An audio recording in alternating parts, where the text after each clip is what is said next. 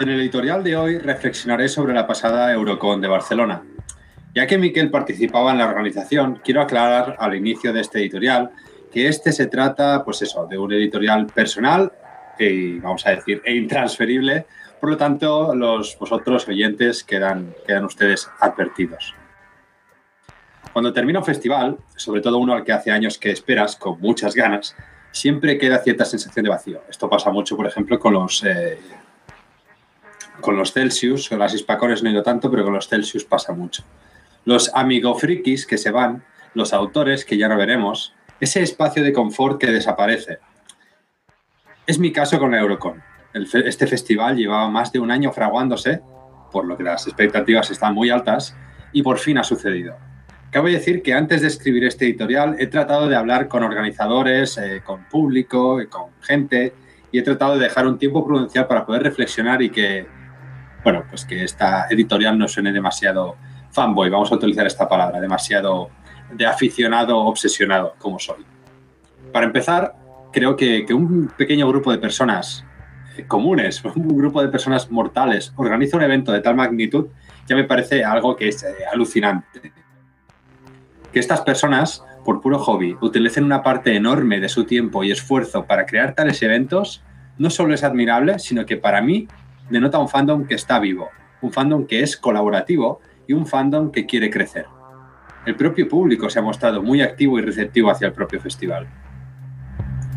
La organización desconozco cómo ha sido de forma interna, pero como asistente o público me parece legítimo y creo que es importante reconocer que antes del evento, es decir, de forma previa, desde fuera, daba una cierta sensación de desorganización de cara a la comunicación externa con el público. Es decir, la información que recibíamos como público no era especialmente fluida hasta poco antes de empezar el festival, que fue un torrente de información un poco de golpe. Por otra parte, para el despliegue de medios de la Eurocon, para mí me ha parecido impactante. Una conexión streaming con las charlas en directo y por internet. En cada sala había un equipo entero de filmación que se ocupaba de grabar, ecualizar, optimizar y controlar el directo, además de otras cosas.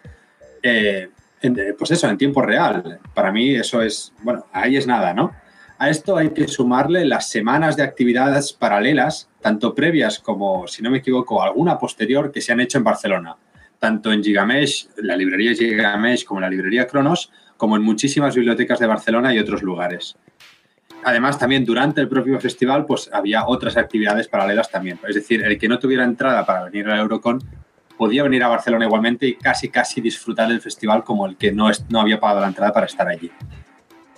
Pero es para mí en los invitados algo obviamente incontrolable ¿no? por la organización, donde he visto más altibajos.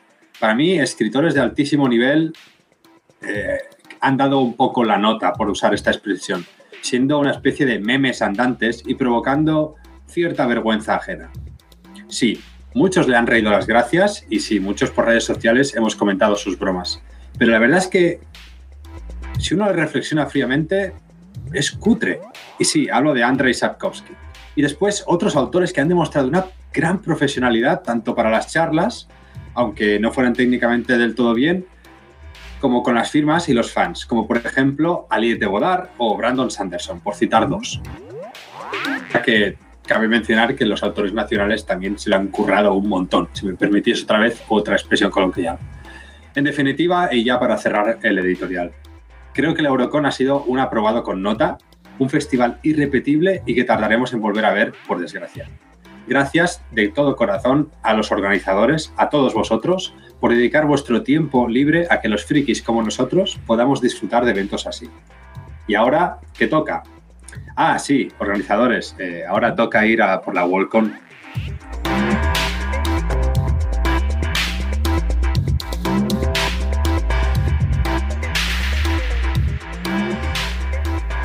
Somos los tripulantes de Neo Nostromo. Hemos tomado el control de vuestras conciencias. Durante los próximos 25 minutos, vuestra atención nos pertenece y vamos a instalar en vuestros cerebros noticias, reseñas y editoriales relacionados con la literatura fantástica. Somos Miquel Cudoño y Alexander Páez. Bienvenidos, a bordo de la Neo Nostromo.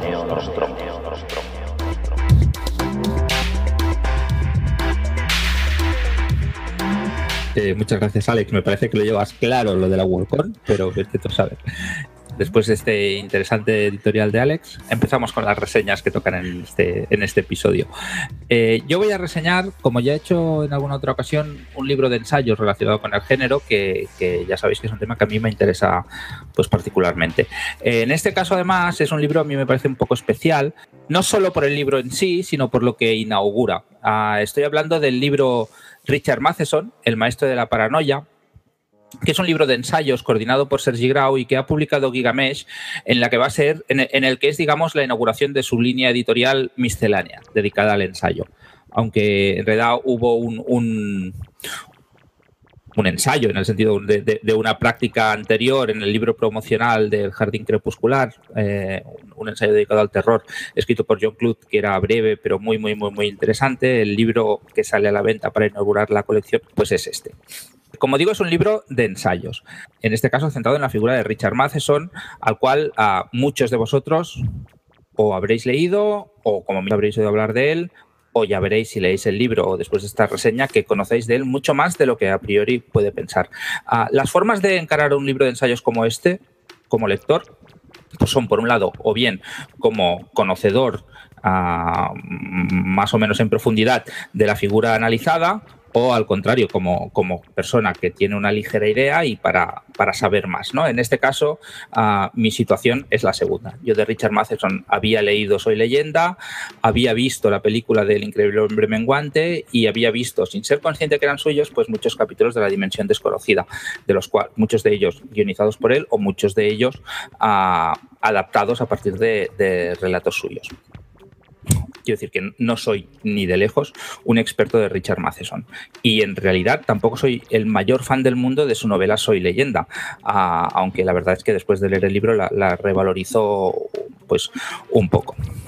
En este sentido, el libro yo creo que, triunfa, en el sentido de que es interesante, aprendes con él y te da muchas ganas de, revisar lo que ya has leído del autor o de buscar otras cosas, ¿no? Como, como fue mi caso, que pasé inmediatamente después de leer el libro a leer su novela El increíble hombre menguante, que me pareció absolutamente fascinante, yo la he disfrutado más que Soy leyenda, pero me parece que puedo estar en minoría en esto, y a leer pues una, una recopilación de, relatos que yo leí en inglés, que era La bestia a 20.000 pies o algo así, aunque la verdad es que Gigamesh uh, tiene ya publicado o está publicando la recopilación de todos sus relatos completos y que, y que después de haber leído estos me parecen muy, muy interesantes. El libro no es un libro especialmente largo. Todos los ensayos, porque es una, es una antología de ensayos escritos por, por diferentes autores y coordinados, como decía al principio, por Sergi Grau, uh, contiene 33 ensayos, más una sección de bibliografía, más una sección de filmografía, más una sección de biografías de los diferentes autores. Como digo, son 33 ensayos, originales todos ellos, escritos ex profeso para el libro, con la excepción, me parece, de uno que está reciclado, aunque, aunque uh, digamos, lo actualiza con la ocasión de, la publicación de este volumen. 33 ensayos repartidos en 337 páginas, con lo cual os podéis imaginar que aunque hay diferencias, los hay más largos, los hay más breves, ninguno de ellos es un ensayo extraordinariamente extenso. Sin embargo, a lo largo de todo el libro, el repaso que se da a la obra del autor, de Richard Matheson, es verdaderamente exhaustivo y a mí me parece que no queda roca por levantar, ¿no? por ver lo que hay, lo que hay debajo. El libro está dividido en cuatro secciones, una que es de introducción o de prolegómenos, le llaman eh, en la tabla de contenidos más o menos general, uno dedicado a la narrativa escrita por el autor, una tercera sección dedicada a sus guiones de televisión y de cine y a las adaptaciones que se han hecho de su, de su obra, o sea, en el formato audiovisual, y una cuarta y última sección dedicada a lo mucho, mucho, mucho que hay inédito en España, pues de lo que ha escrito él llama la atención, ya veréis en la sección de, cine, la suerte dispar que han corrido sus adaptaciones y algunas que yo no era consciente que fueran suyas, por ejemplo, y que son películas que, yo he disfrutado muchísimo en su momento, como puede ser Diablo sobre, ruedas, la, la, película con la que, digamos, debutó en el cine Steven Spielberg y que la verdad es que es muy interesante lo que se dice sobre ella en el, en el libro como pasa siempre con los libros de antologías, ya sean uh, de narrativa o en este caso de ensayos, pues cada uno tendrá uh, sus, capítulos favoritos, ¿no? No todo el mundo tiene por qué hacer la misma valoración de, lo que vamos a leer en cada uno de los, ensayos en este caso.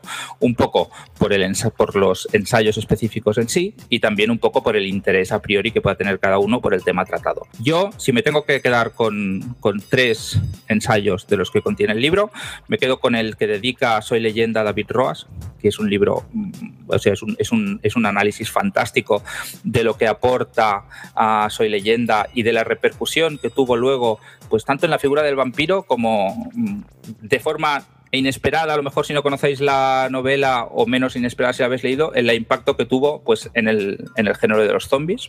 También me parece mm, interesantísimo el capítulo que dedica José María de la Torre a, las adaptaciones de la obra de, de, de Matheson al formato audiovisual. Además es un capítulo que me gusta mucho porque contradice muchas cosas que se dicen en otros capítulos. Y esto para mí es una virtud del libro, que el hecho de ser antología te da pues una versión mm, desde diferentes ángulos y, no es un libro especialmente dogmático, ¿no? O sea que a veces estos libros pues van a ensalzar la figura del autor, ciertamente la ensalzan, pero cada, cada autor te da un poco su perspectiva y a mí eso me parece muy interesante, ¿no? no en este caso, José María Latorre, pues películas concretas que en otros capítulos ah, se alaban mucho, pues las critica desde un punto de vista más de, crítico cinematográfico formado, pues no diré hacer sangre, pero, pero hace un poco de daño, la verdad. Y también me gusta mucho el capítulo que dedica Juanma Santiago a su última novela, a Otros Mundos, que seguramente no es su novela más popular, pero a mí me gusta mucho cómo escribe Juanma Santiago y el análisis que hace de esa novela pues me parece francamente interesante. Otra de las características, me parece, del libro es que si, te, si, vas mirando el tipo de ensayos que va incluyendo, pues son de tipos muy diversos. Algunos de ellos, como por ejemplo el de Roas y el de José María Latorre, pues adoptan un punto de vista francamente crítico. En cambio, otros, pues eh, el, enfoque que le dan es más de tipo enciclopédico o de tipo histórico, que siempre es interesante, siempre te permite aprender sobre el autor, pero a lo mejor como lectura, pues son menos provocadoras, que es una cosa que yo agradezco en estos libros, que sean provocadores. Como digo, todo esto se ve influido por el interés a priori que tenga cada uno en el diferente tipo de o sea, en el contenido, en el tema de cada ensayo concreto.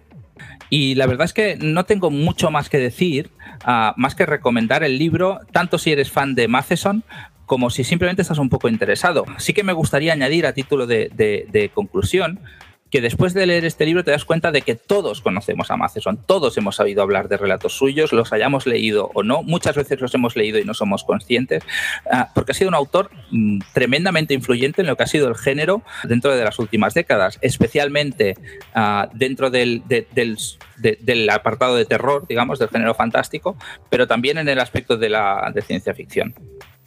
Y en todo caso, que si no habías leído a Matheson, después de leer este libro es francamente imposible no correr a buscar alguno de sus libros o, alguna recopilación de sus relatos y darle una oportunidad.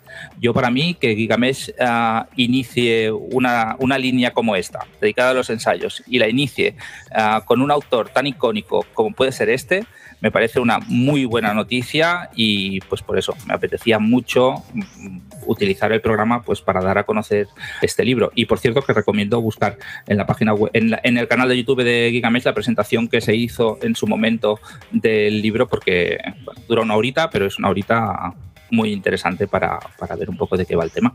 Y, nada, nada más que esto. Ah, lo puntué con 4 sobre 5 estrellas y me parece que se las merece las 4 enteras. Muy bien, la verdad es que tengo también muchas, muchas, muchas ganas de leer este ensayo, que por tiempo no he podido, no por ganas. Eh, un detalle me gustaría mencionar, has comentado lo de las dos antologías que llegáis he publicado. Eh, me gustaría decir los títulos por si alguien está interesado en, buscarlo, lo que sea. La primera de ellas se llama Nacido de hombre y mujer y otros relatos espeluznantes. Y la segunda, que salió hace muy poquito este año, Pesadilla a 20.000 pies y otros relatos espeluznantes las dos portadas crea un, mosaico entero, está, está chulo. El de Nacido de Hombre y Mujer, además, es su primer relato. Y, en la presentación que digo en el canal de YouTube de Gigamesh, lo leen prácticamente Es un relato muy, muy cortito, pero muy interesante. Y el de Pesadilla 20.000 pies, que es la antología que yo me he leído en inglés, no, no, sé si, supongo que sí que se corresponde, ¿no? La edición de Gigamesh con la edición que pueda Sí, no, porque la edición en inglés que dice el que comentas tú, esa selección de relatos, la, ya la publicó Valdemar, su colección pequeñita, en gótica.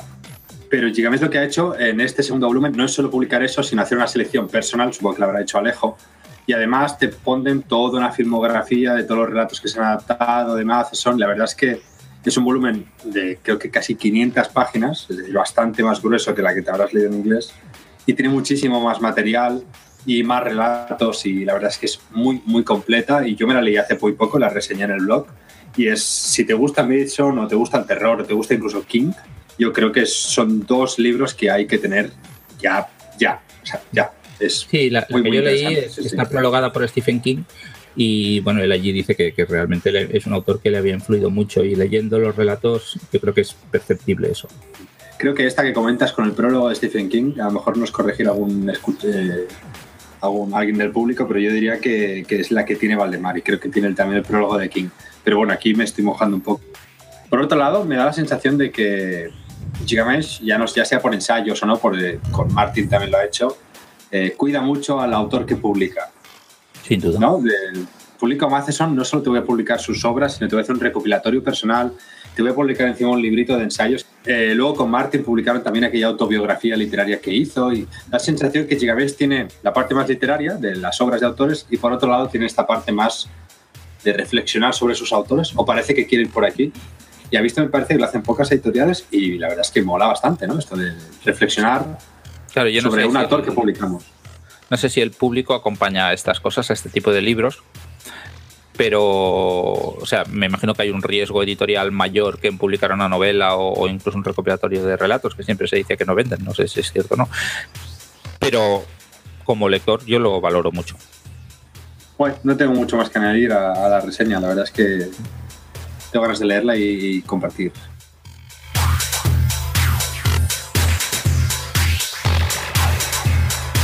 Bueno, y después de la reseña de Miquel, pues me toca a mí y este hecho con otra antología, aunque esta es exclusivamente literaria, se trata de cuentos desde el otro lado. Es una antología que ha publicado Nevsky y que ha antologado eh, o ha editado Concepción Perea, yo creo que hoy en día publicar una antología de, de, varios autores es complicado, tanto desde la edición como para el lector, es decir, hasta el producto que le llega al lector.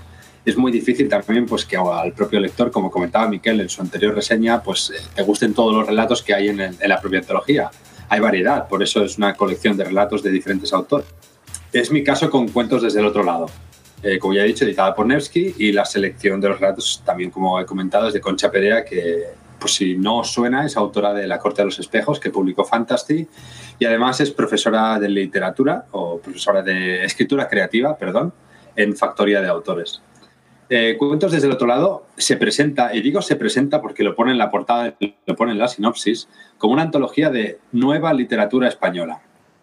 Eso, en la sinopsis dice que es New Weird, y dice que es New Weird porque hace una reflexión de un párrafo entero sobre qué es este subgénero qué autores de, la propia editorial de Nevsky lo, tratan, como por ejemplo leo ahora mismo, bueno, China Mieville no es la editorial, pero mencionan también a Ana Starobinets. Por lo tanto, yo creo que es bueno para los que escuchéis esto y queráis leer el libro que olvidéis estas dos cosas. Puede llevar a confusión y creo que puede llevar al lector a buscar algo que realmente no está en la antología o que es muy escaso en la antología. Los relatos del libro, en líneas generales, son más de fantasía urbana y ya repito, en líneas generales, ya que hay bastantes excepciones. Otros relatos son directamente pues fantasía, más clásica, por decirlo de alguna forma, a, falta de un término mejor, y hay alguno también de ciencia ficción. Weird puede, a mí me cuesta bastante definir weird, por lo tanto no me voy a mojar ahí. Eh, nueva literatura, como pone en la portada, no lo sé. No sé a qué se refiere esto. Supongo que este apelativo viene a que los nombres que acompañan la antología, por ejemplo, Iñem López, Aranzazu Serrano, Concepción Perea, Mar Pastor, algunos más nuevos que otros, pero desde luego es como la actual generación de escritores de género fantástico nacional que, que está pegando fuerte, en el sentido de que son conocidos, escriben textos de calidad y, y bueno, están publicando actualmente, son escritores activos. Para mí la irregularidad de la antología es quizá lo que más me ha chocado y contiene algunos textos que me han parecido maravillosos, junto a otros que son todo lo opuesto y que chocan, porque en mi honesta opinión, y repito, esto es una opinión de lector muy personal, no hay por dónde cogerlos, o al menos a mí no me han parecido unos relatos sólidos. Aún así, y bueno, a pesar de esta primera pequeña decepción, entre comillas, debo decir que la antología presenta una idea muy interesante, que es la de reunir autores veteranos y veteranos también entre comillas como Mar Pastor o Juan Ramón Viedma, con otros que están despuntando o llevan poquitas obras publicadas pero que han tenido éxito y con todo esto se trata de buscar una especie de nexo común o un hilo conductor. Este fue un tema, esto del hilo conductor, que más de cabeza me trajo a la hora de, cuando terminé el libro, me puse a reflexionar con él para escribir esta reseña. Preguntas como, ¿dónde está el tema en común de los relatos? ¿O por qué unirlos en esta antología, estos autores, estos relatos en concreto, estos textos con estos temas? Desde luego, temática no es, aunque lo ponga en la portada y en la sinopsis, como ya he dicho, es para mí, quizá, y esto es otra conclusión muy personal, un sesgo generacional. Aunque esto, ya repito, eh, no tiene demasiado fundamento y es la conclusión a la que he llegado yo también creo que, bueno, además que creo que me estoy repitiendo sobre el mismo tema, creo que esto es un punto muy positivo para la antología, el hecho de la gran variedad temática que contiene, y ya que pasa de ciencia ficción a fantasía urbana, fantasía, weird y bastantes más subgéneros, con relatos con estilos muy diferentes y la verdad es que hay para el gusto de todo el mundo y eso creo que en una antología que todos sean muy iguales o traten un tema muy similar a veces puede llegar a cansar. Por otro lado, me parece importante mencionar lo arriesgado de este proyecto por parte de Nevsky, ya que parece o da la sensación, cuando eres un lector, como dice Miquel también, más aficionado, de que publicar actores nacionales es una especie de deporte de riesgo para las editoriales, ¿no? Y todavía más si lo sumamos a una antología, a un libro de cuentos. Vamos, que Cuentos desde el otro lado es un proyecto valiente, interesante y atrevido. Y a la vez es suicida, yo por ello creo que Nevsky se merece un empujón por parte de nosotros, los lectores, con este proyecto, para que siga creciendo, así como lo hicieron en su día pues, los Terranova de Mariano Villarreal o los Acronos, que se publican en Tyrannosaurus, Books. Perdón. Creo que esta antología eh, está todavía en busca de su camino, está todavía buscando cuál es su finalidad. Eh, todavía parece no tener clara qué es lo que quiere presentar, ya que parece un poco un batiburrillo, como he comentado antes, pero que para mí presenta un proyecto bastante original mm, que puede llegar a ser puntero y de referencia si se sigue elaborando y esperemos que sea así. Y siguen saliendo nuevos volúmenes. Y termino también con la reflexión inicial, eh, presentar autores emergentes de calidad que publican textos experimentales o atrevidos, en un momento en que la industria editorial se atreve poco o nada a publicar y que parece que solo las editoriales independientes están dispuestas a, tratar de arriesgar ¿no? con estos proyectos, que también, entre comillas y entre paréntesis, da la sensación de que solo las editoriales independientes se atreven con estas cosas porque es que a lo mejor quizá publicando cosas mainstream no podrían competir con las grandes, ¿no?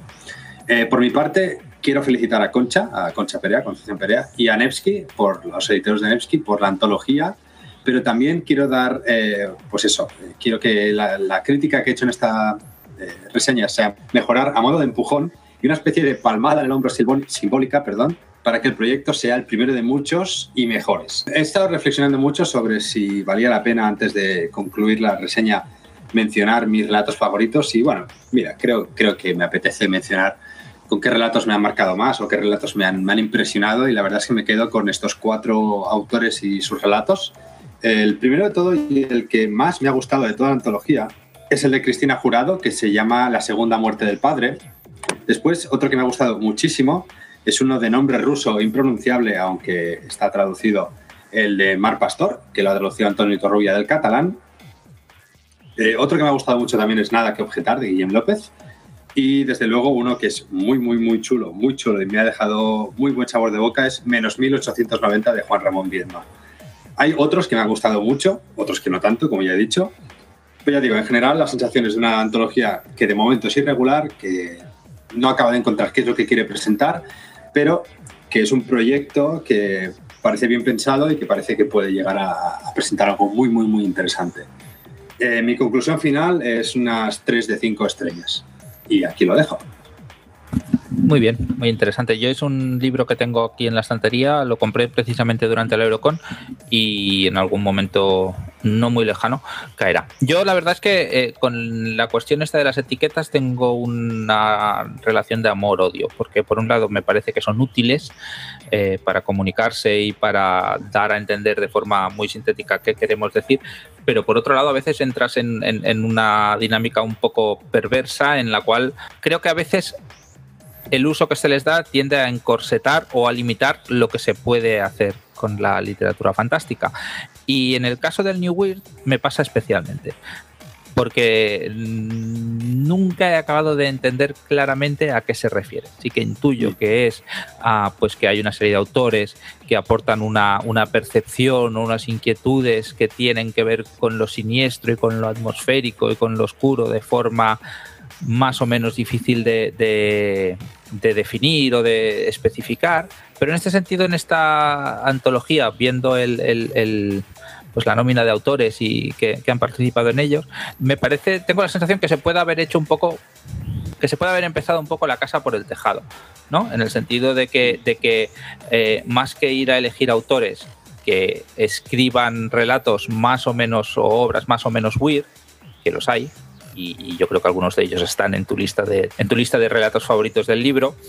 A otros mm, me parece un poco forzado, un poco impuesto decir, pues mira, ahora me escribes algo weird. No sé hasta qué punto crees que eso puede debilitar el conjunto del, libro. Yo es que tengo la sensación, eh, al coger el libro y verlo, bueno, cuando lo cogí no esperaba weird por eso, ¿eh? Pero tengo la sensación de que nadie dijo a los autores, escribe weird yo creo que alguien dijo, escríbeme un relato, punto.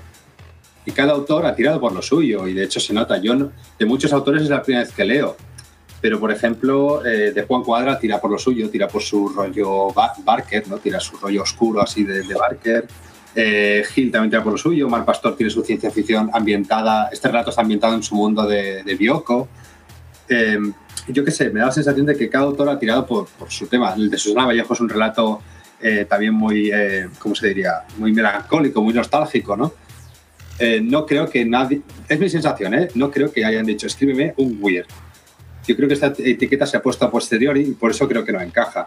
De hecho, voy a leer en la sinopsis, hay una cita que dice, que es una cita del prólogo de Concha Perea, que dice, estamos ante una antología donde están presentes algunos de los autores de fantástico más interesantes del panorama actual, haciendo una revisión del género buscando los límites, dejando atrás la herencia de autores canónicos como Lovecraft para traernos algo con identidad propia. Estoy de acuerdo con el principio, pero no con la segunda parte. Es decir, estoy de acuerdo que la ontología presenta a algunos de los autores de Fantástico más interesantes, creo que es verdad, pero yo no veo una revisión del género con esta antología. Sí que con algunos relatos, pero no creo que la intención de la antología sea hacer una revisión del género, para nada.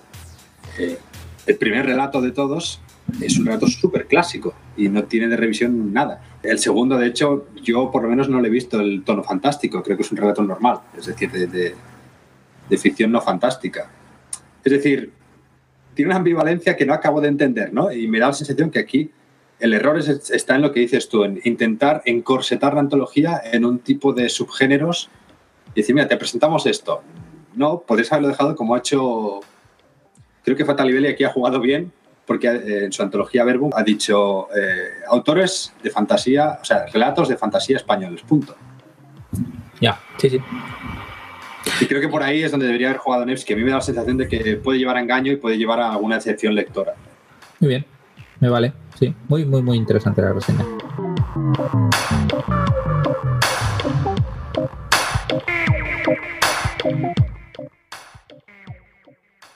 Una vez acabadas las dos reseñas de rigor. Vamos a finalizar el episodio, como es habitual, eh, nosotros con, nuestra selección de, novedades literarias ah, más o menos frikis que nos parecen pues recomendables a priori. ¿De acuerdo? Eh, para empezar, el primer libro que destacamos lo publica Anagrama, es un libro de Kazuo Ishiguro que se llama El gigante enterrado, un libro que a mí me ha llamado bastante la atención, que además Kazuo Ishiguro decía que no era fantasía, pero claramente lo es. Sí, de hecho creo que hay dragones, es decir, es, difícil que no lo sea. El 4 de noviembre además se publica en Apache Libros la nueva novela de terror de David Hasso, eh, llamada o titulada Lo que ves cuando cierras los ojos. Eh, la anterior novela de Hasso, si no me equivoco, era Disforia, publicada en la colección Insomnia de Valdemar. La verdad es que bueno, pinta, pinta interesante. También el 4 de noviembre ha salido una antología de relatos titulada Sucesos extraños, ah, firmados por, varios autores, ah, que están escritos como homenaje a la serie Stranger Things de, Netflix. Son relatos en clave de terror, de fantasía o de ciencia ficción y también los publica Apache Libros. Además, también el mismo día, es decir, el 4 de noviembre, eh, salió publicada Ejército Nuevo Modelo de Adam Roberts en Gigamesh, también conocida como La Portada Molona de Gigamesh, que o al menos se, se, nombraba así el libro durante la Eurocon. Y bueno, es una novela de acción bélica ambientada en un futuro cercano, donde Escocia contrata a un ejército, a uno de estos ejércitos nuevo modelo, que dan título al libro, para independizarse pues, de, de la corona británica. Yo lo he empezado. Eh, ¿Y qué tal? Así muy breve. Las tres páginas que llevo, bien. Perfecto. Sí, de acuerdo. El 8 de noviembre ha salido Deuda de Vida de Chuck Wendig, publicado por Planeta, y que es la segunda entrega de la trilogía de Star Wars que tiene lugar pues, entre los episodios sexto y séptimo de la saga. Es una. se oye hablar bien de los libros esos de Chuck Wendig de Star Wars. sí, la verdad es que tienen muy, muy buena pinta. La verdad es que sí. De estas novelas que han salido un mogollón de Star Wars, de nuevo canon, esta es la trilogía que más, para mí más buena pinta tiene. Sí, estoy de acuerdo. El 9 de, noviembre salió a la venta El despertar del Leviatán, de James S. Corey, que es un seudónimo para, para un señor que no me acuerdo cómo se llama, creo que se llama T no sé qué, y para Daniel Abram. Esto ha quedado súper profesional. Eh, publicado en Nova, en ediciones B y traducido por David Tejera, el cual llevo ya, estoy a punto de terminármelo. Esto es la, de hecho, la serie de Expanse, la primera temporada de la serie de Expanse, que ahora está en Netflix, la podéis ver desde España. Eh, adapta la primera mitad del libro por lo tanto, yo ya he pasado de esa parte y estoy alucinando y es muy, muy adictivo. Y tú creo, Miquel, que ya te lo leíste, ¿verdad? Yo me lo leí cuando salió en, en, inglés y me gustó muchísimo. De hecho, me parece que le puse cinco estrellas, aunque a nivel literario, sin duda, no se las merece. A nivel de entretenimiento me pasa un poco como con Ready Player One, aunque son novelas muy, diferentes, muy distintas. ¿eh? que me lo pasé tan bien que no podía menos que puntuarle mucho. Sí, James S. Crowdy es Ty Frank y Daniel Abra. Ty Frank, Ty Frank el 14 de noviembre eh, Nevsky ha publicado la, la, no sé si es la nueva novela, no sé si tiene, no sé qué más tiene ella en origen. No, es, es antigua, es, es, una novela de Tidbeck antigua, sí. Vale, una, una, novela de Karin Tidbeck que es antigua, pero aquí es la primera vez que sale publicada en español, que se titula Amatka y que está protagonizada por Vania, un personaje que se traslada a un planeta para realizar un estudio sobre los hábitos de higiene de sus habitantes, siempre arriesgado esto, en una historia que explora el lenguaje y su efecto sobre la conciencia y la realidad. A mí Karin Tidbeck me gusta mucho, es otra de las novelas que me compré durante la Eurocon y que, y que, y que además me parece que vamos a hablar de ella en el, en el programa. Sí, yo estoy a punto de terminarla y el próximo episodio traeremos reseña, por lo tanto no adelanto nada. El 17 de noviembre, es decir, mañana, mientras estamos grabando este programa, sale a la venta El Bufón Dorado de Robin Hood, que es la segunda novela en la trilogía El Profeta Blanco, que creo que es la tercera trilogía de, pues eso, de, de Traspié Hidalgo y del Bufón que es este mundo de novelas que tiene Robin Hood, que son novelas muy largas, con sagas muy largas dentro de un gran universo. Y la publica Fantasy en Penguin Random House. Y me leí la primera, mi primera novela de Hope, y la verdad es que está muy chula. Está bien traducida por Manuel de los Reyes y por Raúl García Campos. Yo tengo algunas de Robin Hood, las de Farsias, no sé cómo se titularon aquí. Sí, las, creo que las naves o algo así. No estoy seguro. Y no las he leído todavía por lo largas que son y me da un poco de pereza iniciar sagas, pero algún día caerán. Y finalmente, también el 17 de noviembre, cuando estamos grabando eh, este programa, en, Runas sale Filos Mortales, la antología de relatos de Joe Abercrombie ambientados en su, en su universo de, la saga de la Primera Ley. Yo no los he leído, pero Alex me consta que sí, y me parece que, que es un buen escritor de relatos, ¿no? Eh, yo tengo la novela reseñada, bueno, la, antología la reseñé el mismo día que salió a la venta porque tenía una copia eh, de estas avanzadas, una RC.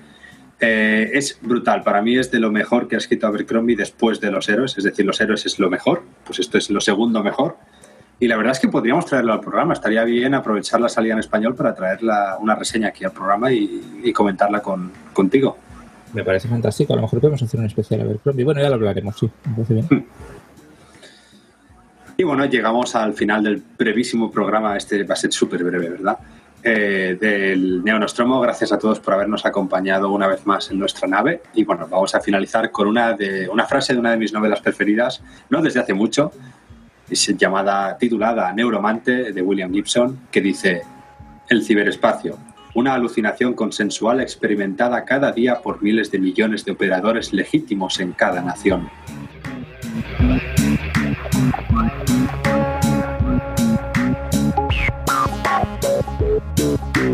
Thank